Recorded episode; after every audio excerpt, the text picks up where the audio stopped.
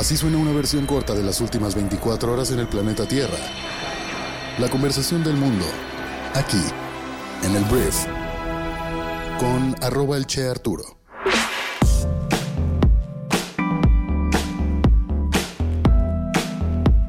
Muy buenos días, bienvenidas, bienvenidos a esto que es el brief para este viernes 11 de agosto. Yo soy Arturo Salazar, soy tu anfitrión y uno de los fundadores de Briefy y en este podcast vas a informarte con un resumen de las noticias que debes conocer el día de hoy para ser una persona bien informada. Muchísimas gracias por estar aquí y vamos a comenzar con esto que es el brief. Arranquemos hablando de México y tenemos que dar una gran noticia para todas las personas que vivimos en este país, porque en 2022 México redujo en 8.9 millones el número de personas en situación de pobreza, llegando lamentablemente todavía a 46.8 millones de personas. Esto representa un 16% menos que en el año 2020 el porcentaje de pobres disminuyó de 43.9 en 2020 a 36.3% en 2022, una reducción de 7.6 puntos porcentuales. Asimismo, 1.7 millones salieron de la pobreza extrema, lo que significa que ahora hay 9.1 millones de personas en esta situación, un 7.1% de la población. Estos datos provienen del Consejo Nacional de Evaluación de la Política de Desarrollo Social o Coneval, basados en la encuesta nacional de ingresos y gastos de los hogares del INEGI. Y esta encuesta mostró que los ingresos de los hogares mexicanos aumentaron un 11% del año 2020 al año 2022. Entonces, a pesar del incremento en la pobreza en 2020 debido a la pandemia del COVID-19, México ha mostrado una reducción en comparación con los datos del año 2018, disminuyendo 5.1 millones de pobres desde ese año. Esto es una gran noticia, mérito de muchos factores, muchos de ellos los programas sociales del gobierno actual. Por supuesto que tiene que ver, por supuesto. Que dicho sea de paso, son programas sociales que todas las personas en oposición que pretenden ser presidentes o presidentas de México dicen que se van a mantener. El día de hoy, por supuesto que vamos a tener un presidente de México hablando de sus resultados, porque esto es un resultado. Así como hay muchas excusas en este gobierno, este es un resultado. Disminuir un 16% la pobreza en México no es poca cosa y se tiene que aplaudir, así como hay muchas cosas que se están apedreando. Por ejemplo, vamos a hablar de Mexicana de Aviación. Que bueno, Mexicana era esta marca, esta aerolínea que entró en bancarrota y el gobierno federal decidió comprar la marca por 815 millones de pesos. Esta lana va a servir mucho para pagar indemnizaciones de toda la gente que quedó ahí pues en la incertidumbre una vez que fueron despedidas.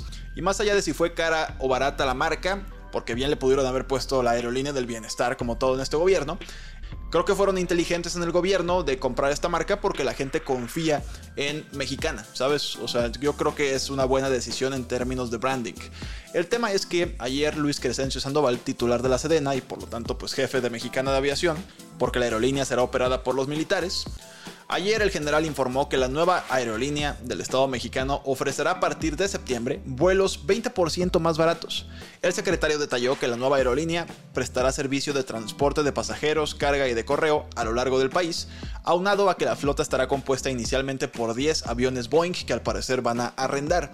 Lo que a mí me genera muchas dudas es el tema de los descuentos, 20% más barato. Ellos quieren competir de entrada con las aerolíneas de bajo costo como Volaris y Viva Aerobus. Si van a estar 20% más baratos que esas dos aerolíneas, quiere decir una de dos cosas o que van a estar perdiendo dinero desde un principio, lo cual va a necesitar que el gobierno esté subsidiando su operación con tal de que la gente pueda volar 20% más barato, o que van a recibir ciertos beneficios por ser una paraestatal con los que no cuentan las empresas privadas y pues aquí estás afectando la competencia en nuestro país. Yo podría decirte que qué bueno que esto va a obligar a las aerolíneas Volaris y Beberobús a bajar sus precios, pero la neta de repente agarras vuelos en 20 pesos, en 50 pesos y luego viene el TUA, este impuesto por el uso de las instalaciones aeroportuarias que no sé de dónde salió, pero me arruinó la vida esa madre. Entonces, bueno, no se presentó el plan de negocio, pero ese 20% menos de la competencia de bajo costo me genera muchas dudas, ¿sabes? Vamos a ver en qué termina. Ahora vamos a hablar yo creo que del tema más picante del día en temas políticos, porque mira, ayer algo que no alcancé a decir, porque yo creía que el día de ayer íbamos a tener ya un debate o un evento todavía con los siete precandidatos que querían ser o quieren ser el candidato del Frente Amplio por México, resultó ser que no. El día de antier en la noche se dio a conocer que únicamente cuatro de los precandidatos que juntaron las firmas pudieron pasar a la siguiente etapa. Se trata de Xochil Gálvez en primer lugar, Beatriz Paredes, priista, Enrique de la Madrid, priista y Santiago Krill, panista y no hubo ningún candidato o candidata, que no había candidatas me parece, del el PRD. Entonces, ayer el PRD acusó una exclusión política indebida. Su dirigente nacional, Jesús Zambrano, solicitó, junto con los aspirantes presidenciales de su partido, Silvano Aureoles, que luego luego salió a decir que iba a impugnar, y Miguel Ángel Mancera, que pues en su momento se dijo decepcionado, pero que aceptaba el resultado, pues están exigiendo una explicación al comité organizador del Frente Opositor sobre las razones por las que ambos perredistas fueron excluidos del proceso de selección de candidato para el 2024. Desde la Cámara de Diputados anunciaron que su partido hará una pausa en su participación en el comité organizador del frente hasta en tanto este no les brinde una explicación sobre las razones que los llevaron a anunciar el día de antier que solo cuatro aspirantes pasarían a la segunda etapa del proceso para elegir al coordinador del frente. Zambrano, aseguró que ambos aspirantes reunieron en conjunto alrededor de 500.000 firmas de apoyo en todos los estados del país, cumpliendo las reglas y los lineamientos que se establecieron, y de hecho el dirigente no dijo nada de que haya un tema de supuestas irregularidades en la recolección de firmas, porque tampoco es güey y no quería, pues obviamente, darle de qué hablar a AMLO de que los del frente se estaban fraudeando entre ellos. Pero lo que sí dijo es que de último momento se aplicaron criterios que no estaban considerados en la convocatoria original del proceso. A mí esto me da un poco de risa porque el PRD, perdón, pero ya no es nada. ¿Sabes? O sea, el PRD es más, obviamente sirve para ganarle a un Morena, pero yo sí creo que es un partido satélite del PAN, que yo creo que es el que mejor está posicionado hoy en día en el país, de los tres que estamos hablando, PRI, PAN, PRD. Por supuesto que la estructura del PRD es importante y todo lo que tú me digas, pero la verdad yo creo que si no van juntos el PRD pierde el registro en 2024. Pero bueno, por lo pronto ponen en duda pues la legalidad de este proceso, lo cual obviamente no es algo que le convenga al frente. Mucha gente nada más está diciendo, oigan, cállense, necesitamos unión, aunque están en todo su derecho de exigir claridad acerca del mismo proceso. Entonces veremos qué pasa, pero bueno, hay un berrinche por parte del PRD. Podríamos decir que justificado, pero vamos a ver qué sucede. Voy a hacer una breve pausa para anunciar un comercial acerca de Briefy, nuestro MBA de bolsillo. Para todos nuestros usuarios y para los que todavía no lo son, tengo una promoción para ustedes si les gustaría implementar Briefy como una herramienta educativa para sus equipos de trabajo. Por tiempo limitado, van a poder capacitar a todo su equipo a todo su equipo de trabajo por una renta mensual de 1.600 pesos masiva. Aplican algunas restricciones como que no vamos a capacitarte a un millón de personas, por supuesto hay un límite ahí, pero si quieres una herramienta educativa que capacite rápidamente a tu personal, Briefy en estos momentos debe ser tu mejor opción posible en el mercado. Entonces, si te interesa más información, por favor escríbenos a hola.briefy.com. Fin del mensaje publicitario.